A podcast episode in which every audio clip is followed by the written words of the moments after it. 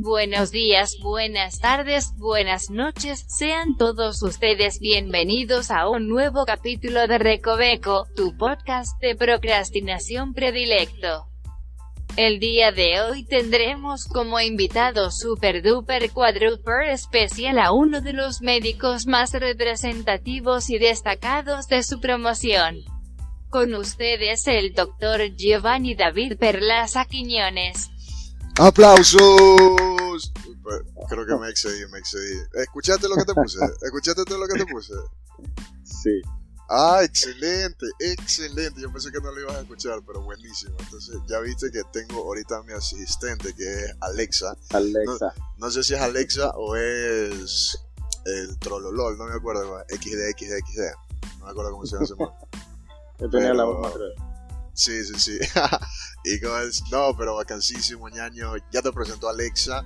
Eh, quisiera agradecerte por haber a darte por darte un tiempo ahorita para poder participar en este nuevo capítulo de Recoveco, en el cual tomaremos y haremos en el tema principal, del cual es el COVID-19. Esta enfermedad, tal vez enfermedad o virus, no sé cómo sea catalogado dentro del mundo médico, pero ciertamente es, es una enfermedad que ha golpeado, que se originó en el 2019 y ahorita está en 2020 y ha tenido un impacto fuerte, demasiado fuerte en la humanidad. En el ámbito económico, en el ámbito social, más que todo. Eh, bueno, más que todo no, porque en realidad en todos los ámbitos eso, el, el, COVID ha pegado fuertísimo.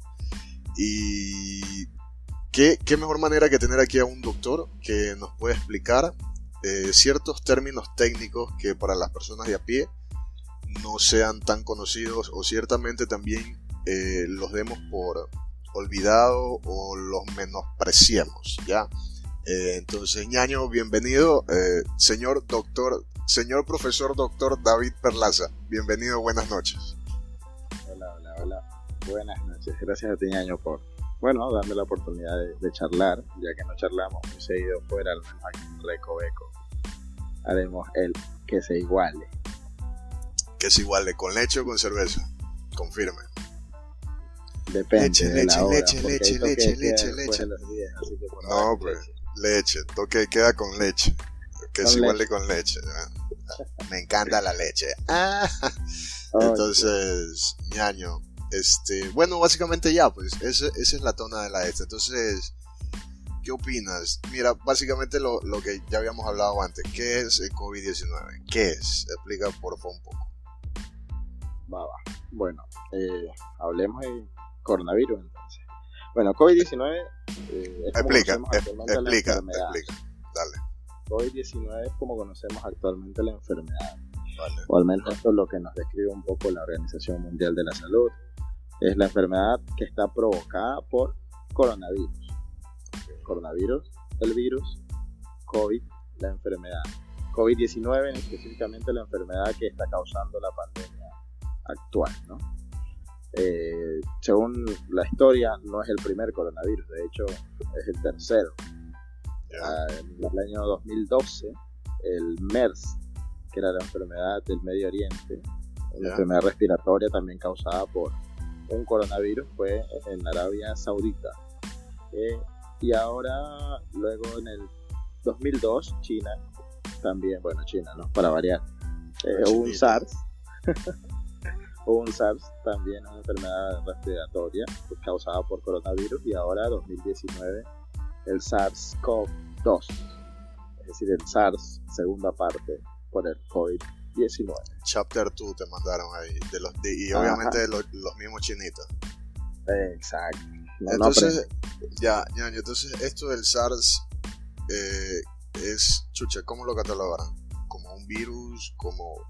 Eh, un microbio, no sé, qué, una infección. ¿Cómo se bueno, cataloga eso, nota? SARS como tal es el síndrome respiratorio agudo severo. Es decir, SARS es lo que va a provocar este virus en algunas personas. ¿Ya? Como tal es un virus. Un virus no es un ente vivo. Es básicamente información genética dentro de una pelotita de proteínas. Que Ya, y- lastimosamente se reparte muy fácilmente. Entonces la diferencia es, como te digo, un virus está eh, no está vivo, una bacteria sí está viva, se vale por sí misma. Esa, esa es la Entonces, huevada que, virus- que yo, yo no entiendo. Bacteria, Ya. virus, para mí la misma mierda. Eh, do- los dos son microorganismos. ¿Ya? Una bacteria, como te digo, tiene órganos suficientes como para valerse de sí mismo, respira, come, se multiplica. Mientras que un virus eh, consideramos que no está vivo porque es un ser incompleto. O sea, necesita un huésped. Exacto, de, de hecho, justo eso iba, necesita de nosotros, de nuestros recursos, para poder multiplicarse y, bueno, transmitirse, ¿no? O sea que final Podríamos llegar a la conclusión de que el coronavirus vendría a ser una especie de simbionte, así tipo Venom, ¿sí o qué? Exacto. Que, que necesita un huésped para poder eh, permanecer vivo y adaptarse y, y- y seguir viviendo, ¿no? Eh, de hecho, lo compararía más con Carnage, porque Ok. Venom en cierto punto es un antihéroe. Ah, En cambio, hasta ahora este COVID-19 se ha comportado como un terrible villano. Ah, ok, ha sido súper matón el, el hijo de puta, ha matado. ¿Sabes, ¿Sabes cuáles son las cifras que se manejan hasta ahora en, cuestión de muertes? A ver, eh, hasta noviembre eh, estábamos nosotros en Ecuador alrededor de los 200.000 casos. Eh, supuestamente estamos con alrededor también de 2.000 muertes, pero ahí vamos con la cuestión. ¿no? Esas ¿Cuál, cifras cuál- son, cuál es la cuestión? a mi parecer, una total mentira. Tú, Primero tú- porque- eh, escúchame, tú estás diciendo eso como médico. Sí, sí, sí, como médico. Ya, ok, explícalo un poco. A ver, desde el principio porque no todos los casos fueron reportados, no todo el que murió por COVID-19 se le hizo una prueba de COVID-19 y terminó reportado como muerte por infección por coronavirus. Ya. Desde ahí. Hubo mucha gente que ni siquiera tuvo el acceso al hospital, murieron en su casa y Y por el simple hecho de que habían fallecido, ya lo daban por hecho de que era por cuestión de la enfermedad. Exacto. Entonces, Y, y lo iban sumando, sumando, sumando, y por ende iban a aumentar las. te cuento que las estadísticas de nuestro país dependen de los médicos que, que laboran tanto en la parte de centros de salud como hospitales. Ellos reportan los casos que vieron y el estadista la junta y él va sumando junto a los otros estadistas. Ya, una pregunta, ¿y eso, esos estadistas son médicos también o no? Simplemente son. se dedican a los números. Se dedican a los números hasta donde he conocido, no he conocido un médico que, que haga al mismo tiempo la parte de las estadísticas. Obviamente tenemos epidemiólogos, pero tampoco es que hay un epidemiólogo en cada centro de salud o en cada hospital. Para tal. tener un control Como más alguna vez preciso. hablé contigo. Ya. Nuestro sistema es deficiente en algunos puntos. Y te lo dije antes, nuestro sistema ya estaba pidiendo ayuda hace tiempo, antes de la pandemia, y, y ahora simplemente colapsó. O sea, colapsaron los otros sistemas de salud que estaban en teoría más preparados. El de nosotros se fue al submundo. En su mundo, y si es que no es más abajo que eso, que sería una especie de inframundo, tal vez. Bueno, no lo sé. En Entonces, todo caso, la- las en todo- estadísticas son menores a, a lo que... a, a lo que a lo que a lo que nos venden a lo que nos dicen todos los días en las noticias que sabes esa huevada me arrecha porque o sea nunca a mí nunca me gustaron las noticias la verdad. Nunca nunca. Yo veía noticias era porque mis papás veían esa nota yo prefería ver dibujitos animados. Y, hasta ahora a la edad que tengo sigo prefiriendo ver dibujitos animados Bob Esponja o, o Dragon Ball Z lo- lo que sea. Porque de cierta manera te controlan. Te controlan emitiendo un tipo de información que va calando en, en- en tu psiquis, en tu cabeza, en tu interior. De cierta manera tratan de... Tal vez no sea eso lo que buscan, pero tú al ver tantas cantidades de muerte, eso se te va mermando en tu interior, ¿verdad? Y como que te, te va, te va diciendo como que, chucha, ten muchísimo cuidado porque esta enfermedad es tan letal de que ni siquiera puedes salir aquí, poner un pie afuera de, de- de tu casa, porque si pones un pie afuera de tu casa ya te puedes contagiar. ¿Ya? Entonces, esa huevada a mí nunca me ha gustado, porque la manipulación de información es, una mierda. Entonces... Y es una mierda real, es una mierda real, tú mismo lo has dicho, porque tiene su efecto como tal, ¿no? Tú eres el que recibe la información, eh, el sistema de comunicación, los canales de televisión, la radio son los que te están dando esta información, por lo tanto ellos tienen la capacidad de darte algo que te tranquilice, algo que te preocupe, que te altere y que te mantenga desesperado, ¿verdad? Y, de hecho, ¿sabes? Yo tuve muchos pacientes en la pandemia que me llamaban por cuadros de ansiedad, por, no sé, depresión, porque la situación y la información que se daba tanto televisiva como te digo o sea y se sigue se sigue dando. los alteraba por supuesto. Claro. En algún punto yo personalmente dejé de igual de ver televisión de escuchar la radio porque sabía que era mentira porque mientras a mí me decían sabes que recién llevamos 14 casos de, de covid yo ya había visto 14 ese día claro pues entonces qué, qué chucha sí qué, qué me está vendiendo Claro, totalmente. no, voy a perder el tiempo, prefiero perder el tiempo viendo una caricatura. Obviamente, obviamente. Ñaño, entonces ya hablamos un poco del origen de esta mierda. Que, que es un virus que no es, no es un sistema viviente y que necesita de un huésped. ¿Ya? Ahora vamos al origen. ¿Dónde se originó esta mierda del COVID-19? Ah, espérate, espérate, espérate, déjame decirte mi, teoría. bueno, no es mi teoría, es lo que la parte que a mí me arrecha y me, cabrea de todo esto es que obviamente los he haber escuchado, pero que el, el COVID-19 o el coronavirus se originó porque los chinitos comían sopa de un bistec de, de murciélago, sopita de murciélago. Sopa, la, sopita. Sopita, una sopita de murciélago y después sacaron la teoría de que era, en cambio andaban comiendo pangolín. también tienes que darla escuchada. El pangolín ni siquiera sé qué animal es. Ella había visto que es como una especie de armadillo grande.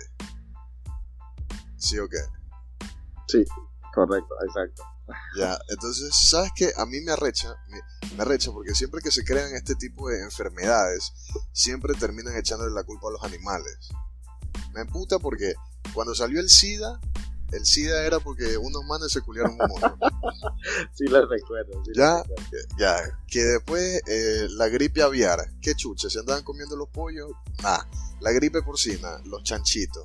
Ahora que a los murciélagos, a los pangolines, puta, de aquí a mañana, hasta ahorita no han sacado una, una enfermedad de algún animal acuático. Yo qué sé. Entonces, me, me cabrea porque siempre le echan la culpa al mundo, al reino animal, y los manes no hacen nada, así es como que chucha. Yo tengo, escúchame, yo tengo la leve impresión de que, y llámame conspiranoico, o tal vez me puedo equivocar y no sé qué pienses tú, de que sea la posibilidad de que estos, estos virus sean creados en, en agencias especiales para, como una especie de, de, de armas biológicas, no lo sé, tal vez, ¿qué, ¿qué piensas de eso? ¿Sabes? Yo me, me rehuso a conspirar. Ok. me rehuso a ir por esas teorías porque yo también soy bien paranoico y pienso que si me voy por ese lado voy a terminar en vez de dando consulta tratando de convencer a la gente de ir en contra del sistema. Claro, claro es algo imposible también. O sea, de que puede ser, puede ser, por supuesto, pero acá, hasta donde alguna vez escuché, un científico había estudiado el virus y había visto que no tenía una marca que es típica de los que crean estas armas biológicas como tal, es decir, no es lo mismo algo que creció natural, algo creado de forma sintética o que tiene la mano humana dentro de su, de, su proceso. De su A Lo que voy, ajá, es que, o sea, pero al mismo tiempo te puedo decir, ok, y si esta persona que está diciendo que no, que no es creado, también se le pagó para que diga que no es creado. Claro, es que ahí es donde va la, la, manipulación. O sea, con el dinero todos compran, todos compran lo que sea con dinero, pues básicamente.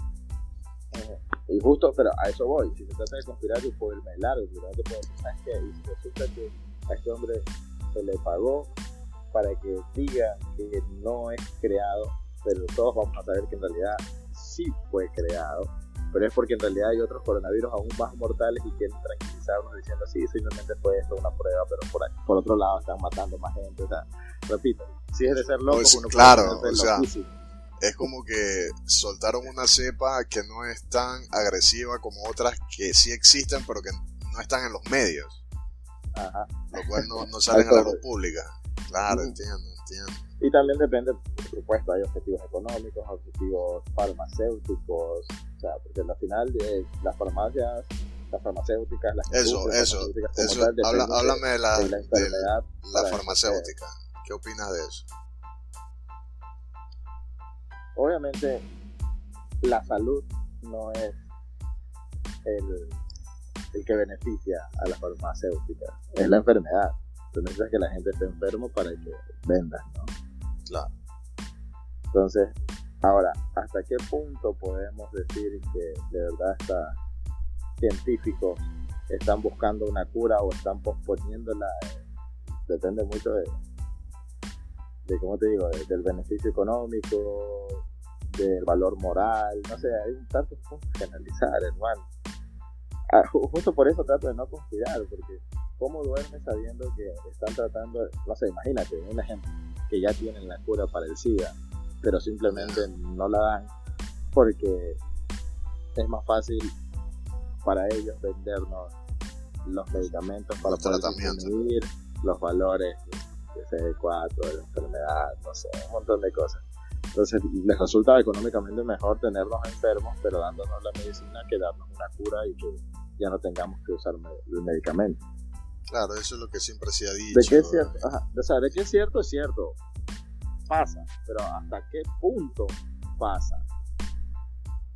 ¿Dejarías morir a un montón de personas en una pandemia para, no sé, crear posteriormente una vacuna y vender la vacuna a tal precio y que O sea, resulte mejor? Si tú me preguntas a mí, que yo me pongo en, en posición del man que está creando la vacuna y del mismo man que creó el virus, yo sí que se muere ese poco de puta, a mí me vale verga. Claro, pues. La verdad o sea, que sí.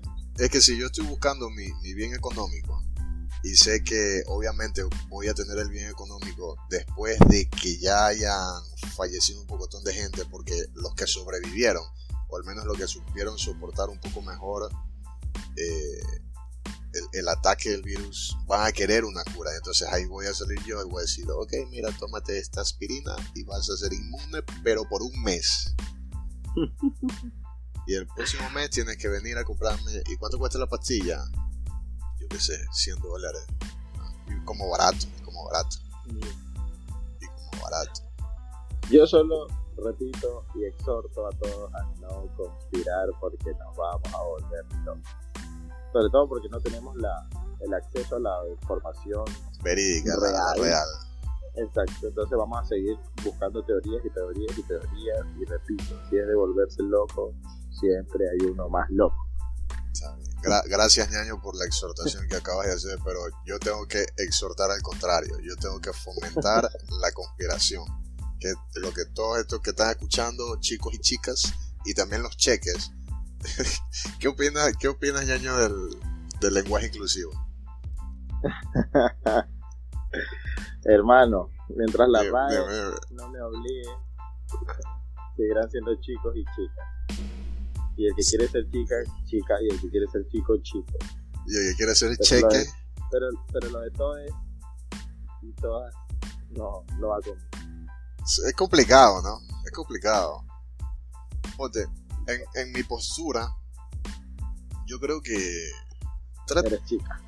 No, no, no, o sea, parte chica sí.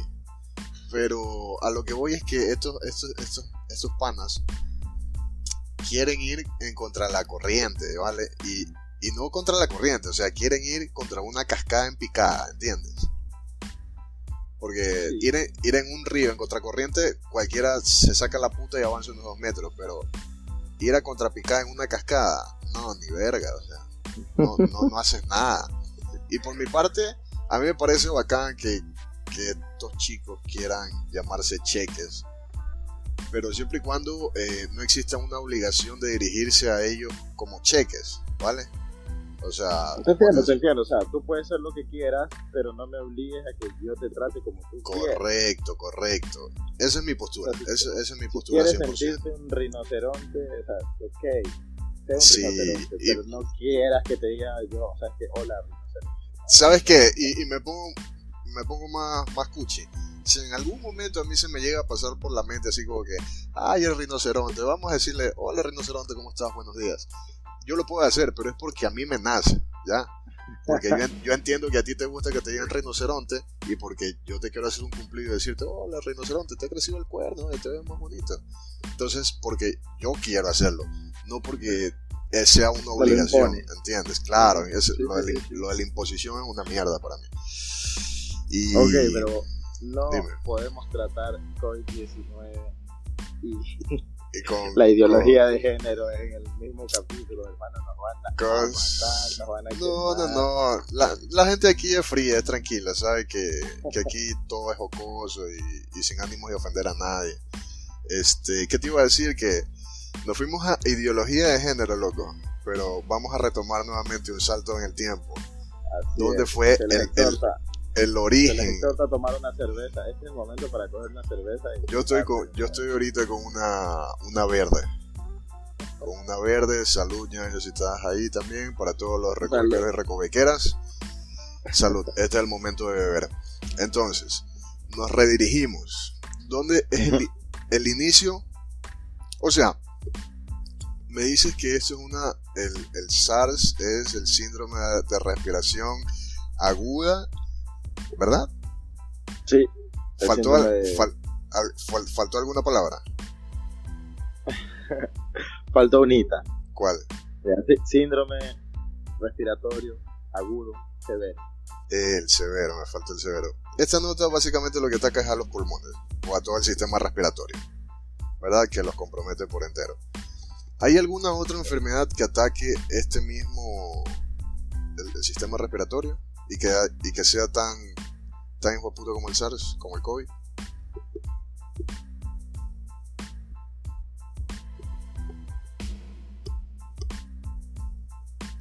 Ñaño, ¿me escuchas? A ver, que ataque el pulmón debe ser el último virus que, que ataque el pulmón. Pero si es uno de los que más rápido se repartió y al punto de causar esto, una pandemia. Pero por ejemplo, al que nos enfrentamos de forma clásica es al de la gripe, ¿no? Al antes conocido la H1, N1, H1, N2. Y bueno, en fin. A lo que voy es que sí, por supuesto, que hay más y afectan al mismo tiempo pulmón. Como te digo, una gripe puede transformarse en una, una dependiendo de las características del paciente y las complicaciones, o sea, muchas variables. A lo que voy es que sí, no es el primero ni el último. La única diferencia es que este se repartió de una forma bonita. Claro, Siendo sarcástico, no, no, no estoy alabando. Se supo no, aquí, aquí la gente entiende el, el sarcasmo, tranquilo. O sea, se supo repartir bien. que fue muy perjudicial, pero mira, si quisiéramos si lo hubiéramos planeado de una forma, como conspirativa, no les hubiera podido salir mejor. Fue increíble, se lo partió por todos lados. La plena, o sea, en cuestión de, de cuánto, de tres meses, dos meses, tal vez. En cuestión de dos meses ya, ya, estaban inoculados en, todos los continentes. Exacto. Y ahí que también, una semilla empieza a, ramificar. Como te digo siempre, esto no se puede ver solo desde un punto. Cuando hablamos de, del COVID hubo, teníamos dos direcciones. O hacer que esta pandemia sea lenta o hacer que esta pandemia sea rápida. Yo recuerdo, yo recuerdo eso que eran cuando recién empezó esta nota decían las curvas, eso de las curvas. ¿Cómo es esa nota? Explica. Bueno, básicamente si la pandemia es rápida, significa que los casos aumentan de forma exponencial, por lo tanto esta curva se hace súper, súper, súper, súper, súper empinada. Es decir, en poco tiempo hay un mayor, mayor y mayor número de contagios. ¿Ya? Y lo que queríamos era evitar eso, es decir, extender el tiempo, es decir, quizás la pandemia iba a durar un poco más de tiempo, pero no iban a haber esa repuntada de casos tan extremos que no iba a abastecer, que de hecho lo que pasó, nuestro sistema de salud no dio abasto para poder con tanto número de casos que hubo. Pero queríamos aplanar la curva, hacerla menos empinada. claro, menos aguda. exacto. Entonces, entonces ahí es donde yo voy, como persona de a pie, como persona que come canguil.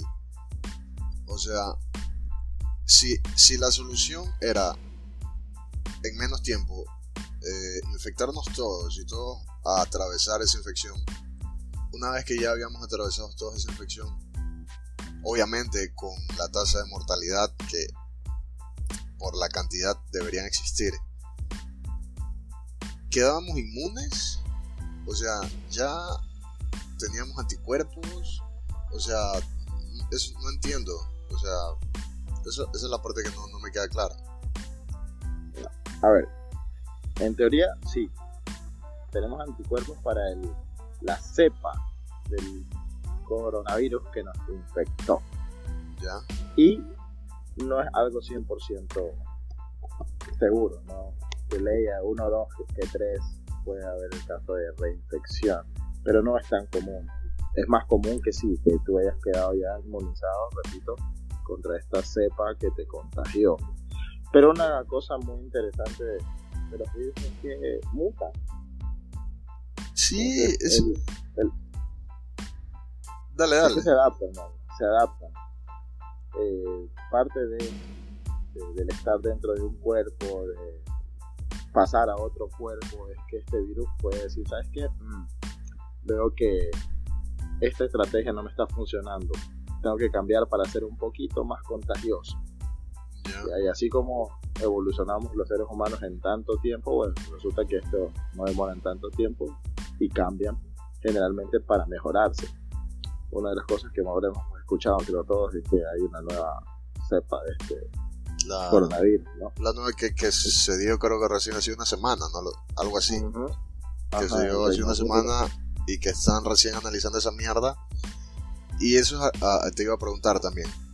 Digamos que lo de la vacunación. Ya llega Pfizer, llega Moderna, llega Johnson Johnson, llega quien, quien tenga que quien llegar, ¿ok? Llega con las vacunas. Farmacias Keila. Farmacias Keila, cómprale que está el 50% de descuento ahora por Navidad. Aprovecha ahí ese, ese guiño. Entonces, ya, nos inyectan a todos.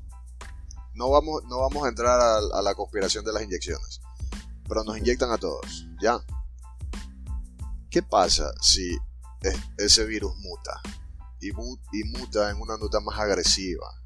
Aunque debo decir de que ya en, esto de la mutación habían confirmado que la de Pfizer y la de AstraZeneca habían dado positivo en que igual iban a, cortar el desarrollo del virus con la mutación actual.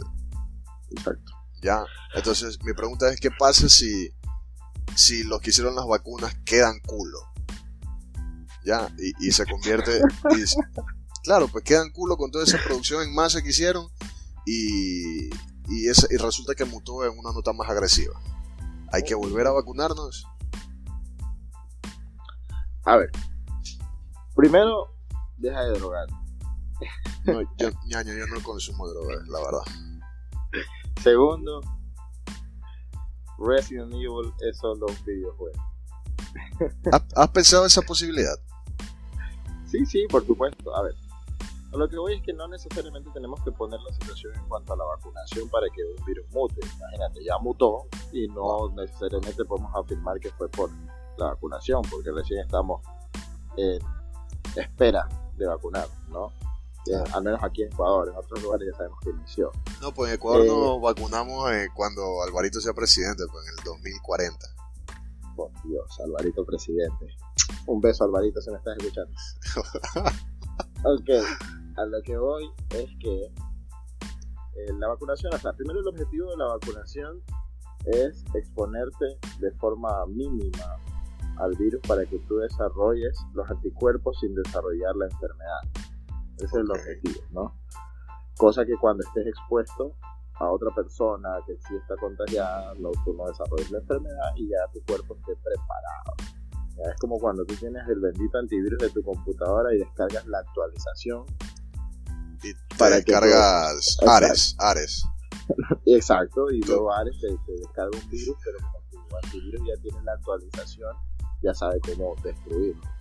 Claro, claro, claro. Ese es el objetivo. Y definitivamente la vacunación funciona. O sea, nosotros en Ecuador tenemos uno de los mejores sistemas de vacunación que existe. Súper completo. Sarampión, papera, etc. O sea, estamos, y gratuito, ¿no? Que quede claro. Bien MSP por eso, bien. MSP, ahí, ahí donde está Mía Califa, ¿no? Saludos para Mía Califa, un fuerte abrazo. Recuerda que este, ya no quiere ser llamada Mía Califa, quiere que borren todos sus videos.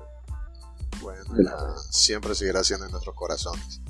Oye, o sea, lo que voy es que no necesitamos poner en, el contexto de la vacunación para la vacunación. Pero por supuesto que al ser un producto nuevo, tiene su, un margen de error más amplio.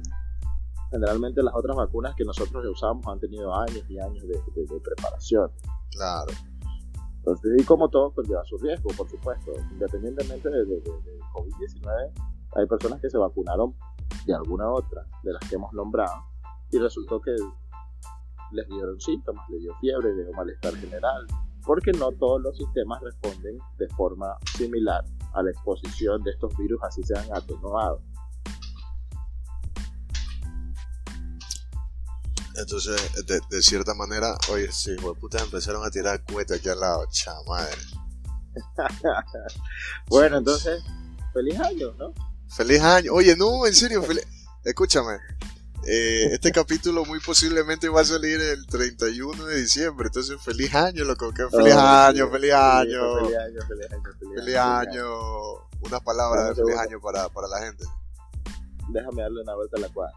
Dale, dale. a ver, eh, creo que lo único que les puedo decir es que aprovechen el, el ahora porque no sabemos del mañana y aprendamos las lecciones, de verdad. No, por favor, dejen de usar esas mascarillas de Hello Kitty con tela de, no sé, de lino. De, de licra, licra. o, sea, o sea, si nos vamos a proteger, hagámoslo bien. Claro, no es como esos manes que usan condones de, de Bonais. No, pues usa látex, usa látex, Pablo. Tres latas cuesta el, el FAI o cuando estaba funda de su pan, yo como cuando... funda, no, claro, funda de su pan, esa es doble cápsula también. O sea, y no sé, comiencen, comiencen el año bien, los que tienen a sus familiares disfrútenlos, los que no lo tienen traten de unirse más a los que todavía tienen. A los que todavía les, les queda. Sí, porque hay que disfrutar el, el aquí y el ahora. Y el ahora. Bueno, yo por mi parte les digo que el tiempo no existe, que es una, una realidad impuesta. Ya me fui a la mierda, me fui a la mierda.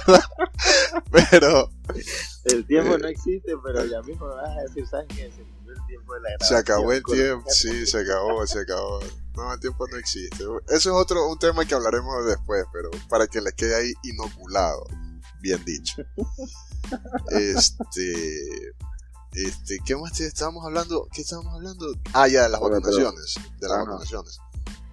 Entonces, estos manes ya... Te, ¿Tú te vacunas? ¿Sí te vacunas? ¿No te vacunas? ¿Me vacunaría? ¿Ya? En teoría sí. debería vacunarme. Porque no, uno no estoy en contra de la vacunación. Entiendo el porqué. Repito, de hecho lo expliqué hace un rato porque hay que vacunarnos. Ahora, repito, siempre hay un margen de error. La gente piensa que la vacuna, no sé, la creó Jesus y le dijo, ¿sabes qué, Paloma? Toma esto y bájale, llévase la Pfizer y, ya, y es algo bendito que no tiene error. No, tiene su margen de error, pero por supuesto eh, también tiene sus beneficios. Entonces alguien tiene que vacunarse en un principio. No, con, conejillo de India. Ajá, irá todo perfeccionándose, pero para que luego se, se vacunen todos. Yo lo haría, aunque en teoría se supone que si ya tuvimos el, el COVID no debería vacunarme. O sea, hay ciertos requisitos bien. ¿Puedes explicar un poco más eso? ¿Por qué? A ver. déjame recordar, si no me equivoco, se van a vacunar los de la primera línea de, enfrentamiento para el coronavirus, menores de 60 años, mayores de 18, que no estén embarazadas. Básicamente todos aquellos en los que todavía no se ha hecho ninguna prueba para tener evidencia que esta vacuna no va a ser o sea, los que ciertamente tendrían un 100% de asimilación. Ajá. Y que personas que no tengan enfermedades eh, que comprometan su sistema inmunológico, o sea, como el cáncer, diabetes, hipertensión. Ah, ok, claro, ya deberían tener un poco más. O tal vez alguna inyección más especializada para ese tipo de casos. No lo sé. No lo sé, pero, pero tal vez puede ser así. Oye, te, iba a preguntar, ¿tú te has hecho la hisopada? Sí, sí, me hice hisopada. ¿Te, te gustó? No, no creo que nadie le guste. Cuéntame tu experiencia el hisopado. Bueno, pues la primera cosa es que tú piensas que el hisopado lo va a realizar a nivel de acá, de la, naricita, lo que se ve. Entonces, no, el hisopado va al fondo. Como el negro de la esquina que te sigue en la noche. tres, hectáreas, así, tres hectáreas para adentro, vaya. Exacto. Y, dos, dos manos y sobra cabeza. Yo te pregunto, ¿cuál es la diferencia? Y aquí me pongo un un poco paranoico, filosófico. Y, tú como médico me sabrás explicar. ¿Cuál es la diferencia entre el moco que encuentras aquí afuerita, así como cuando te metes el meñique para sacarte el moco? Ahí ese mojadito ya, eso es moco. ¿Cuál es la diferencia de ese moco con el moco que vas a encontrar allá en las cuevas de Grayskull? Porque básicamente, en teoría, es el mismo moco porque eres tú mismo quien lo está produciendo. Así es, así es. Es el mismo moco, pero no estás buscando moco. Al menos no cuando estás pensando en hacer un hisopado. Ok, pero entonces tú me quieres decir que, que afuera no encuentras lo que encuentras adentro. No encuentras las cantidades de, de virus que se encuentran en la parte posterior de las fosas nasales. a ver, explica eso, ¿por qué? Bueno, porque en esta zona tienes mayor cantidad de, cosas, mayor irrigación, mayor cantidad de, de, inclusive del moco hay mayor en esa parte. Entonces, ahí donde es predilecto para que este virus se aloje. Entonces, creo que ahí húmedo, oscuro, húmedo y oscuro. Exacto, básicamente calientito. eh, que me fa falta faltó la temperatura, húmedo, oscuro, calientito. Entonces hasta allá tiene que llegar porque tú no quieres hacer, meter el hisopo al, a la parte de afuera. Loco, pero a ver, te cuento. algo que te salga negativo y resulta que sí estaba positivo, pero debiste haber metido más el hisopo. Debiste haber entrado más adentro, debiste haberte adentrado más. Te cuento que cuando yo me hice esa nota, te voy a explicar mi, mi, teoría, poquito, ¿no? Yo creo que... No, no, no, no, no sangré, pero tal vez por dentro, quién sabe, eso no, nunca pude verlo. O sea, yo me, me, siento conforme porque quien me hizo, quien me hizo el hisopado fue una chica, entonces de cierta manera yo me sentí violado. Pero me sentí bien porque me había violado por lo menos una chica, ¿sabes? Entonces yo decía, puta, ahí está mi, mi punto de conformación fue, fueron los 10 segundos más horribles porque los doctores son tan puta que cuando ya te meten esa huevada, la tienes adentro, te dicen ya, ahora hay, hay, hay que contar 5 segundos. Y yo así como que, ves, hueputa. Yo, y, yo, y le dan vuelta Y, le, y le dan vuelta despacito, loco. Y yo en mi cabeza yo estaba escuchando.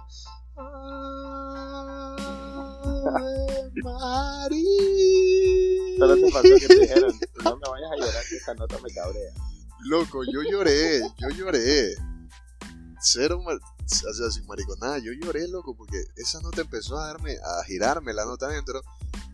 Y como que si me hubieran abierto el grifo de las lágrimas, comenzaron a rodar así. yo, ay Dios, ¿qué me pasa? Haciendo, haciendo una, una cuña comercial el que lloren no los hace maricones, maricones, que, claro, el que lloren no los hace maricones. Ahora, Ya. el que eso sea cierto no significa que tú no seas maricón. Prosigamos. Ya, claro, tiene mucho sentido. Es- adelante. Eh, Entonces ya, lloraste. entonces lloré, loco, lloré, pero solo por un ojo, raro esa huevada. Lloré solo por el ojo por donde me entró el, el, el hisopo. Ah, a lo mejor estimularon ahí el conducto lacrimomúco nasal. Vaya Ya la verga, esa huevada me sonó a bomba lacrimógena. Brother, ahí hay una huevadilla ahí que está conectada, por eso cuando tú lloras también moqueas. Están conectadas esa huevada, ¿no? Como que Sí, encebollado, encebollado, no encebollado si no te hace llorar. O no te hace moquear. No me has pasado, pero No, ti. Obvio, el encebollado no es encebollado si no te hace moquear. De, de lo rico que es. Oye, te iba a preguntar, en esto de, la, de las pruebas para cuantitativa, cualitativa y todas esas mierdas, ¿cuál es la diferencia? ¿Para qué se usa? ¿Y cuál es preferible hacerse? He escuchado que existen las pruebas PCR rápidas, que es la que te cuestan 5 o 10 dólares un paquetito, que te viene un kit, que tú mismo te haces la huevada. Existen las hisopadas, que es donde te violan. Y también he escuchado que existen las pruebas de sangre. Un, conteo cuantitativo, sanguíneo, un toque más específico. ¿Qué las hace diferente a cada una de estas? Y, ¿Y para qué sirven? O sea, ¿por qué piden más una que otras? A ver, básicamente son dos. Ok, El PCR o hisopado y las pruebas rápidas. Las pruebas rápidas puedes tener dos tipos.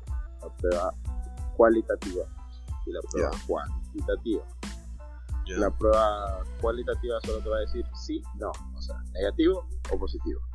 como las pruebas de la, embarazo. Ajá, y la cuantitativa te va a decir, sabes que sí, positivo, pero con tanto número. O negativo, pero ahí hay un porcentaje de elevación. Ok, Ahora, ¿qué busca cada una? Eso es lo importante. ok, Es- explica. Eso es lo importante, de- que todos deberíamos saber. Cuando tú te haces un PCR o hisopado, tú estás buscando lo que estábamos charlando antes. Estás buscando detectar el virus. El virus como ingresa eh, de forma respiratoria, se aloja, las fosas nasales. Ahí estás buscando, por eso metes el hisopo, recoges, das unas vueltas para poder coger alguna cantidad de virus. Y cuando vas al aparatito que te va a decir si es positivo o no, estás buscando el, la marca genética, el material genético del virus. Entonces ahí te dice, sí, estás enfermo, tienes COVID. Ahora, hoy, hoy que te hice la prueba, tienes COVID. ¿sí? Ya, ok, Mientras que la prueba rápida va a detectar anticuerpos. Los anticuerpos básicamente son sustancias que tu sistema va desarrollando tanto al estar expuesto como al enfrentarse a este virus y como tal no se forman desde el primer día. ¿ya? Tienen un poco de tiempo para poder formarse poco a poco y para ser detectable en una prueba. O sea que se, se acumulen en cierta cantidad para que puedan ser detectados, tal vez. Exacto. Entonces, por eso, para poder dar un diagnóstico de COVID en un paciente sintomático, es decir, tú, el día de hoy, no sé, llevas 24 horas con pérdida de olfato, malestar general, decaimiento. Entonces, yo quiero decir, hoy, si tienes o no COVID, tengo que hacerte un PCR un hisopado. Eso es lo más rápido. Posterior- Ajá, y posteriormente podré decir de unos 10, 12 días, 15 días, te hago una prueba rápida donde yo veré los anticuerpos que has desarrollado en esta enfermedad. Básicamente son dos, una IgM que te va a decir si tienes la enfermedad y una que se llama IgG que te va a decir si ya estás desarrollando anticuerpos eh, de, de memoria, se llama, que ya estás finalizando o entrando a la última etapa de, de la enfermedad. O sea, básicamente cuando una persona termina la enfermedad, el COVID-19, termina con este IgG positivo, este anticuerpo de memoria, que me dice yo ya tuve la enfermedad. Pero mientras tenga el otro, el IgM positivo, todavía la tiene y es contagioso. Ya. Entonces, Entonces- estas pruebas de anticuerpos no me sirven para decir, por ejemplo, si no tienes la enfermedad porque resulta que tú te expusiste antes de ayer, tres días atrás. Entonces todavía no hay anticuerpos. No te va a reflejar. Detectable. Y yo te hago una prueba y me sale negativo y resulta que tú te vas confiado a la fiesta que tienes hoy por, no sé, la cena de Navidad con tus compañeros del trabajo. Entonces te sirven la misma copa y así vas pasando la enfermedad. Y resulta que de aquí a una semana te volviste a hacer la prueba y ahora sí te salió positivo. Y ahí ya piraste. Entonces, pongamos un ejemplo. Tú estás en, en medicina turno de noche esperando en emergencia te llega un mancito con síndrome agudo de respiración de, de, cualquier nota. Para sacar de, de, primera, saber si es COVID o no es COVID, tienen de una hacer hisopado. De una debería ser hisopado si lo tengo a disposición, pero por ejemplo, si me llega una persona con síndrome de respiratorio, lo más probable es que no lleve dos días o tres días. Hablamos en el contexto del COVID.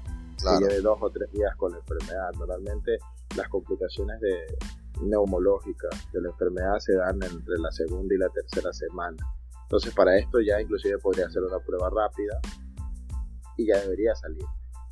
Ya no es que yo hoy día me contagié de COVID y ya mañana estoy con dificultad respiratoria. Generalmente la primera semana hasta los 10 días suelo ser síntomas leves, malestar general, decaimiento, fiebre, tos. Hay unos que tienen diarrea, hay unos que han tenido vómitos, pérdida de apetito, pérdida de gusto, pérdida de olfato. Eso tú tienes antes de, verdad desarrollar una neumonía que pueda desencadenarse en un síntoma de dificultad respiratoria. Entiendo, entiendo.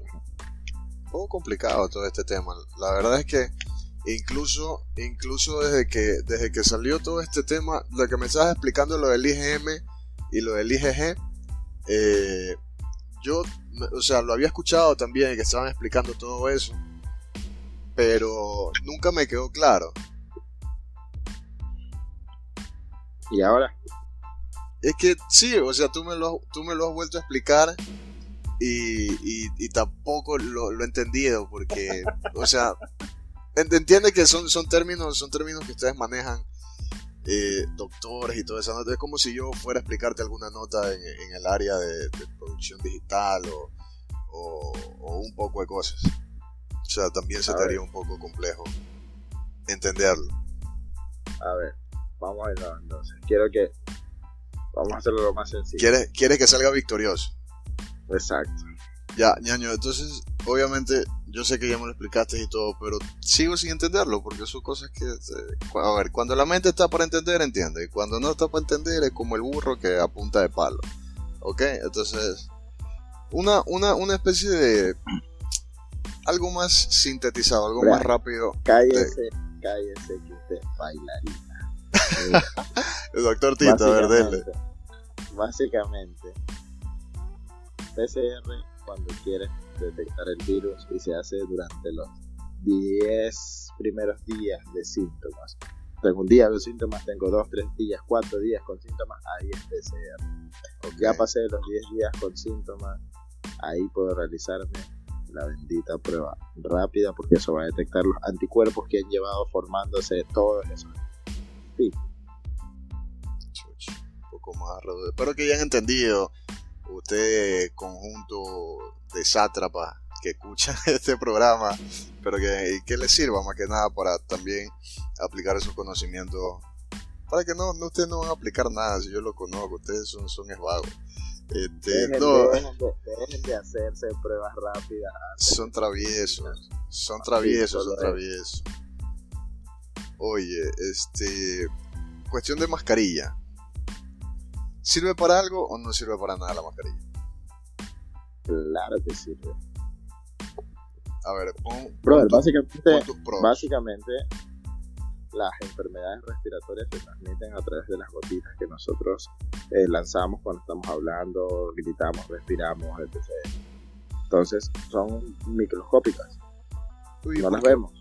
¿Por qué huelen tan, huelen tan, feo, loco? ¿No te pasa en ocasiones que tú estornudas y hueles tu propio estornudo y huele a... A eso o sea, a eso huelen, a eso huelen las bacterias. La mascarilla no huele feo. ¿Ya? Huele feo tu aliento. Claro, claro, la saliva más que nada. No, bro, no ha pasado. procura lavarte los dientes tres veces al día. Chucha. Ya me acabas de, decir que soy A lo que voy es que sí, hay que usar la, hay que usar la mascarilla, bro. Se transmite de esa manera la mascarilla, la correcta mascarilla. ¿Cuál es la correcta mascarilla? La, uh, una mascarilla quirúrgica está suficiente, la que te venden en la caja de 100 por 5 dólares, mientras esté certificada y avalada por el Ministerio de Salud Pública y el AMSA. ¿Y esas que, tú que compras, esas chinas?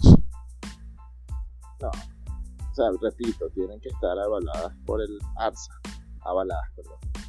Eh, lo que voy es que eso no necesariamente tiene que tener una KN o una N95. Ajá. Pero tampoco vas a usar esas mascarillas de licra. Puta, o sea, yo sé que hay que reutilizar, pero eso de coger el calzón y hacerte una mascarilla, no, brother, no. a ver, ¿por qué dices que no? porque no, o sea, no tienen la protección adecuada. Se supone que tú lo que quieres es algo que, que tenga un filtro que no permita que esas partículas microscópicas pasen. Y definitivamente tu calzón no tiene un filtro adecuado. No tiene filtro abajo, va a tener filtro arriba.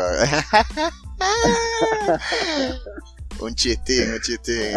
Ya se para la tía Borbora. este, no, claro, claro. Dime.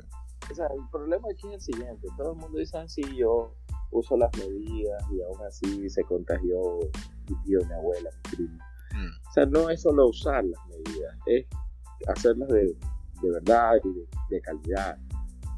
Si voy a usar una mascarilla, uso una buena mascarilla. Si me voy a lavar las manos, a frotar las manos con alcohol, bueno, les aviso que solamente el echarse el alcohol y el mojarse las manos no es suficiente. Yo me estoy, echando, me estoy echando alcohol ahora mismo. Muy bien. A la boca.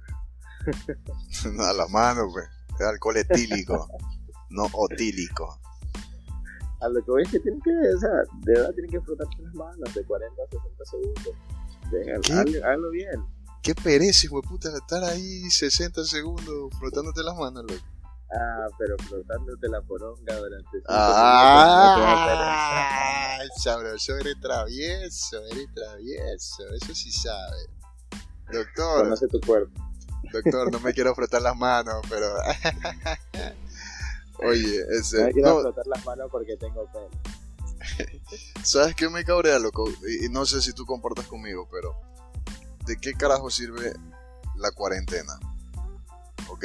Y, y una, una especie de inconformidad, porque si bien nos mantienen encerrados, encerrados es un, un calificativo muy agresivo, nos tienen aislados, ¿ok? Pero si dejan, si dejan que la gente vaya a centros comerciales donde es un ambiente cerrado. A lo que voy, eh, la cuarentena está mal dirigida pero no es que no sirve. O sea, brother, si tú tienes un pana que te dice, sabes que yo te voy a matar a puñaladas apenas que te vea, tú necesitas aislarte o alejarlo a él, no puedes estar cerca de él, al menos no hasta que se calme. Entonces, de ley la cuarentena sirve, pero por ejemplo, una cosa absurda, y es cierto, es que ahora, de estas nuevas medidas, ¿sabes qué? Vamos a cerrar los parques pero siguen abiertos los centros comerciales, los mercados. Obvio, entonces esa es la huevada que a mí me, cabrea y me produce incongruencia semental. Porque también, ok, tienen abiertos los centros comerciales, los supermercados y clausuran las playas. Una playa que es un ambiente abierto, donde corre aire que, que da miedo. Entonces... Comparto contigo. ¿Cuál es? No, sí, comparto contigo. Bueno, es que, repito, básicamente tenemos una bailarina dirigiendo el ministerio. Entonces que está más perdida que o sea, y, y, te, y puedo entender si es que nos basamos solo al, a la manera en cómo lo están manejando aquí en nuestro país. Pero esto de que cierran las playas y tienen abiertos los centros comerciales, los centros de acopio, no es solamente aquí, también lo hacen en otros países, países vecinos, países de, e incluso europeos, en España, en España, bueno, en cualquier lado, la verdad, están haciendo eso. Pero en cierto punto también tiene que ver con la movilización, o sea, no todo, no todos tienen playa cerca, entonces el hecho de que tú tengas la playa abierta hará que la gente viaje. Ya. Entonces, Lo, que lo viaje, cual a usar implique con contacto público, y Van a llenar los terminales, van a llenar los restaurantes. Entonces, no pues entonces a lo- lo que voy, dime. dime, dime. ya lo que me, lo que te digo es que a mí me cabrió que estábamos en plena cuarentena llegaron las fiestas de Guayaquil se acabó la mierda vamos todos al centro a celebrar ¿tú viste ese putería? Por supuesto que loco una incongruencia total esa nota yo estaba comiendo mi- mis Fruity Loops con lechita y, y- y- y- y me pareció una mala una mala gestión la verdad. Y lo van a seguir haciendo. Y, la gente va a seguir saliendo no y, están, las personas, no están las personas adecuadas. o sea a ver te, a ver te voy a poner un, un ejemplo vale Ya. el doctor Giovanni David Parlace Quiñones el día de mañana rey de Wakanda Y En- Mbappé. Llega el coronavirus. ¿Cuál es tu medida de seguridad para aplicar en ese momento? ¿Cómo tú lo aplicarías? ¿Cómo lo llevarías? O sea, con medidas energéticas o, o pasivas, pero ¿cuáles serían? la estrategia Alvarito. Me ¿Cuál es rodeo de asesores de calidad, un buen epidemiólogo, un buen científico y de ahí tomaría decisiones. Pero no cogería al man que estaba abriéndole la puerta en el centro de salud a la señora que entraba y lo digo, ¿sabes qué? Tú vas a ser ministro. Claro, buscar personas con cierto nivel de conocimiento para poder llegar a... el, el problema no es ignorar o no saber sobre el tema. Repito, yo también soy uf, de bajo conocimiento, pero lo que Mm. voy es que tienes que rodearte de personas que sí sepan, asesorarte adecuadamente, Claro, usar la medicina basada en evidencia. Es decir, con hechos, con pruebas, no solo suponer, brother. ¿Sabes qué? El coronavirus yo pienso que se ha de ser chévere, de ser bueno, así que tranquilo, no hagamos nada. Y luego, uy, no, esto se puso grave, hagamos todo. Y luego, mm, se calmó, soltemos todas las medidas. Y luego, mm, volvimos a estar mal. ¿Sabes qué? En- volvamos al- al- a la cuarentena total. Puta, ni mi ex jugó tanto conmigo como este bendito gobierno. La verdad es que me siento identificado, pero bueno. Pero bueno. Oye, se murió Maradona. Chuta, aguanta. ¿Qué, qué le dirías a Maradona si lo tuvieras? ¿Que dónde compraba? Ese man, ese man, oye, ese man murió por COVID o no? No, no, no, ella tenía un montón de problemas derivados de su saludable y bien llevada vida. ¿Y por qué te lo pregunto? Porque este, obviamente ese man estaba eh, erosionado, ¿verdad? Por, por la vida que llevaba. Pero no puede ser de que, oye, me imagino que el consumo de esas sustancias debe golpear o estar rascando o derivar en algún tipo de problema respiratorio en el cual consiguió un, coronavirus y ¡pum! lo petó. ¿Puede ser una posibilidad o no? A ver, de que puede ser una posibilidad, lo puede. De que sea la más probable, no. Según el reporte, pienso que si hubiera sido por el COVID, lo hubieran dicho de forma clara, hubiera sido mucho más fácil. No, pues. Pero, ¿No viste que lo, lo llevaron a velar a la Casa Rosada y cantidad de gente que fue? Y a la verga del COVID. ya está, ya está muerto, O sea, loco. Pero viste que como hay gente pendeja aquí en este país, hay gente pendeja también en otros países. O sea, la gente pendeja Por- es... ah. Oye, a ver, el, son pen- un el virus. pendejismo, el pendejismo es más que un, una moda, loco. Es vivir, así que no, no me juzgues a mis pendejos y mis pendejas. No, Aquí estoy yo el pendejo mayor. loco, si yo los amo, son parte de mí. Yo no digo que soy el, el mejor pendejo. Pero cuando quiero hacer pendejadas, me esmero. La verdad. A veces no me salen Eh. bien. A veces no me salen bien, pero quiero que sepan que siempre mis pendejadas van con una gran puesta de corazón. Que tal vez ustedes no la vean, pero, pero sí es así. Ver, me hiciste recordar a Masterchef Ecuador. Puro corazón, poco talento. ¿Quién, ¿Quién dijo eso, verdad? Yo. Chucha. ¿Tú, tú te metiste Bueno, para. ¿Tú te metiste a Masterchef o qué? No, no, no. Pero lo veo. Hiciste casting. No, pero definitivamente creo que podría. Déjame decirte que un humilde pendejo a quien estás escuchando hizo casting para Chef Ecuador. ¿Y Ma- cómo te fue? Masterchef me mandaron a la verga. ¿Y por qué? No lo sé, ñaño. Yo hice el casting y, y, y me dijeron, me dijeron, no nos llames, nosotros te llamamos. Y yo ahí, yo, bueno. Después me mandaron un mandilcito con la M de mierda. Y por, y, por, y por ahí lo cargo. Y cada vez que cocino me lo pongo para sentirme que yo estuve en el Masterchef Ecuador. Ah, bueno, algún día tenemos que hablar de eso, ¿no? Espero que no solo me invites para cuestiones médicas. Hu- hubiera sido una, una experiencia bonita, la verdad. No, obviamente, ¿tú qué opinas de la de, de, de la combinación de la ¿cómo es? La cirugía culinaria. Cirugía culinaria. Correcto, ¿qué opinas? ¿Tú crees que es, es Ah, bueno. una mezcla que, que- que se puede dar? O sea, ya existe la, la bendita cirugía estética, o no estamos hablando de eso. O sea, cirugía estética eh, Termina interviniendo el culinario para que te lo comas. Ah, tienes razón.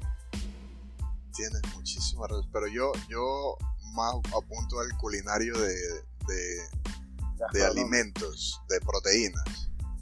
Gastronómico, claro. ¿Tú crees que puede Ah, ser bueno. una fusión que algún día, así como que, ah, mira, vamos a sacarle este riñón que no le vale, y ahí al ladito tienen un puestito donde hacen riñón asado recién salido del, del paciente? Repito, deja de fumar eso. Loco, imagínate comer una tripita, así, un apéndice. ¿A qué sabrá el apéndice, ñaño? ¿Tú alguna vez? A ver. ¿Tú? Explícame para qué, para qué mierda sirve el apéndice. Básicamente para que los cirujanos puedan cobrar por sacarlo.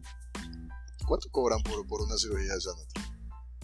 No sé, amigo, no soy cirujano, pero no creo que sean dos mil dólares, puede ser dos mil quinientos. Por ahí. Bueno, pero sí un, un billetito, ¿verdad? Sí. Claro, un golpecito, un golpecito. Un billetito vago por ahí, un fin de semana. Definitivamente. Tan- tantas cosas. ¿qué, qué otra cosa tú crees que está en el cuerpo humano que, que dices para qué están aquí? Aparte del apéndice. El dedo pequeñito del pie. El, el Among Us. El Among Us. El que solo sirve para gritar.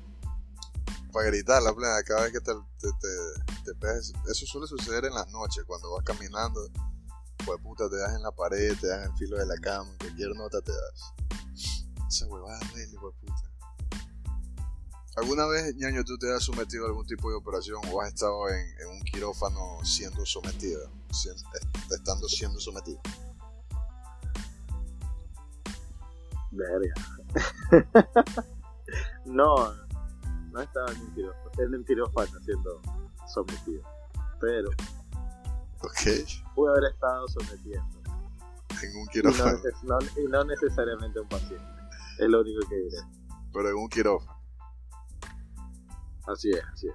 Ok, creo que no, nos, queda, nos quedan muy claras sus palabras, doctora. Creo que no hay Digamos, necesidad digamos de, que no hubo anestesia. De seguir indagando.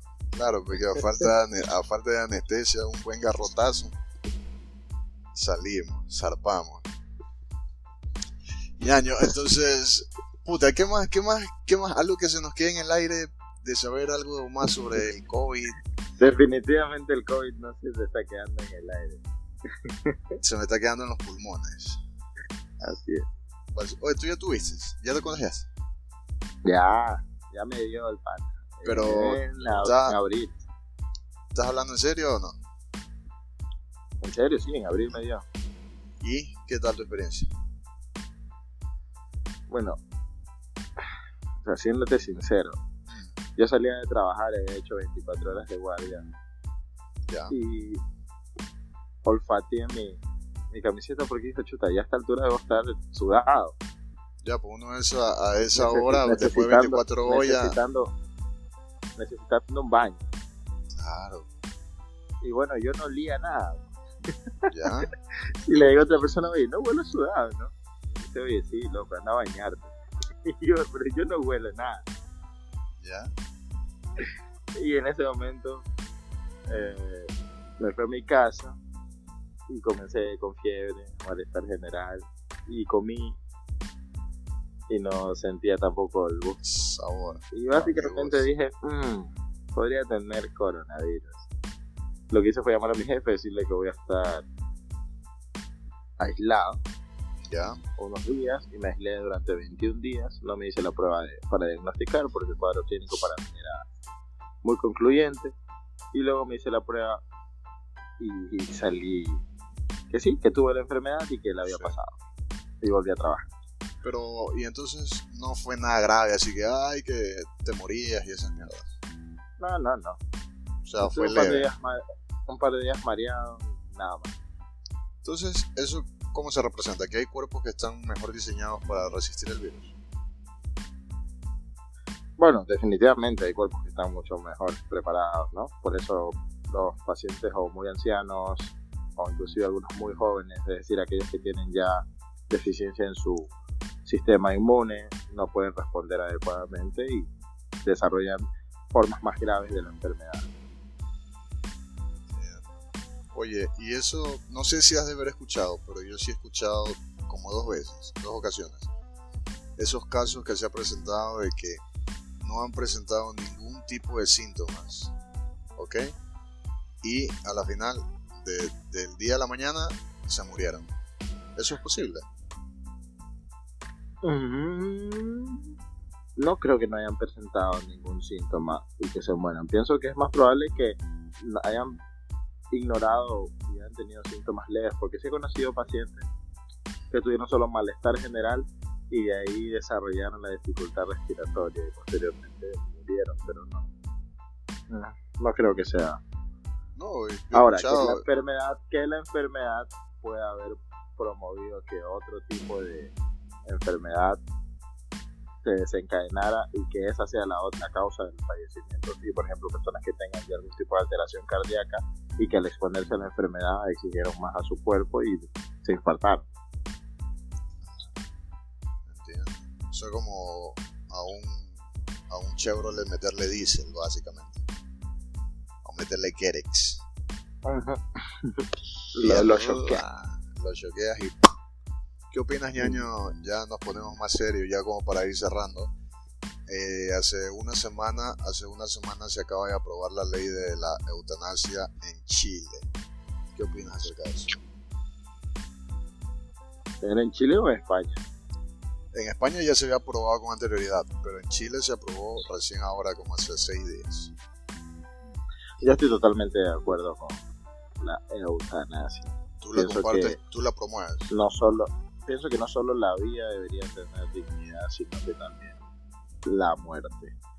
A veces nos aferramos tanto a un familiar y lo tenemos con una vía con una sonda nasogástrica con una sonda en su vejiga y con apoyo de oxígeno y con el fin de verlo ahí y saber que está vivo pero no sé. Bueno sí sé. No creo que eso sea vida como tal vivir con dignidad a veces las personas simplemente quieren ya descansar. Por supuesto, como todo, debería tener una regulación, debería tener buen criterio, tanto médico, al mismo tiempo de los familiares y de la persona, obviamente, en cuestión. Pero sí, estoy totalmente de acuerdo con la eutanasia, por lo que te digo. Vida con dignidad y muerte con dignidad. Ah, me parece correcto tus palabras. Y qué mejor que hayan salido directamente de un doctor que vive el día a día en el ámbito de la medicina, de los casos que se presentan normalmente, de los pacientes, muchos casos que por lo general no conocemos, pero ustedes sí. Ustedes lo enfrentan cara a cara, ustedes están ahí, conviven con, con la enfermedad, con el paciente, con, con lo que ellos están viviendo. año, entonces quisiera agradecerte una vez más, dos, no sé cuántas veces te he agradecido. Quisiera agradecerte a ti por tu tiempo, por habernos eh, acompañado en esta ocasión, eh, siempre brindándonos un poco más de información. Verás como, verás como, como, tú lo sabes hacer. Información verás, información. información veraz y verídica. Ñaño, eh, este programa va a salir en fin de año, 31, 31, entonces unas palabras que tengas que decir a los que te escuchan, a los que te van a escuchar, e incluso hasta los fantasmas, porque tú no creas, hay fantasmas que escuchan mi podcast. Un saludo para los fantasmas, los amo, besito. Dígale ahí. Ghostbusters. Bueno, básicamente, no, gracias a ti por considerarme para este espacio, para charlar, reír un rato, conspirar. Eh, creo que lo que ya les dije, aparte de que disfruten su aquí y ahora, hay que cuidarse, hay que hacer que las medidas estén de forma correcta. Hay que disfrutar, hay que, por favor, cada uno con su propia chela, cada uno con su propio vaso, eh, denle la vuelta al vaso con un marcador permanente, pongan su nombre. Y bueno, eso, gracias. O sea, el mensaje final es que chupen, chupen con dignidad, básicamente. Por, por Correcto. Entonces, chicos. Todo dentro de las medidas. Todo dentro de las medidas. Giovanni, doctor, un gusto muy grato tenerte aquí. Quiero que sean ustedes, tengan ahora ya la despedida. Recuerden que este podcast de Recoveco lo pueden escuchar en todas las plataformas en las cuales está habilitado, que son Spotify, Google Podcast, en Radio Public y en Anchor. Eh, nos pueden seguir también en las redes sociales como son eh, Recoveco 593 en Instagram. Ahí podrán ver eh, cuando sean publicadas también, cuando ya vayan a estar disponibles los capítulos para que tengan un, no, no me sale la palabra, pero que estén informados, ¿verdad? Eso creo que es muy importante. Eh, ah, les agradezco muchísimo a todos ustedes por haber llegado a este punto de la entrevista. Gracias por su tiempo. Eh, y nos vemos en un futuro capítulo con un nuevo invitado, una nueva entrevista, un nuevo tema, eh, más pendejadas como de costumbre. Eh, soy Por favor, invítame, invítame a algo que no sea nada que ver con medicina. Ya, vamos a hacer un programa de, música contigo, que aparte de músico eres, eres cantante y eres, eres músico, ¿te parece correcto?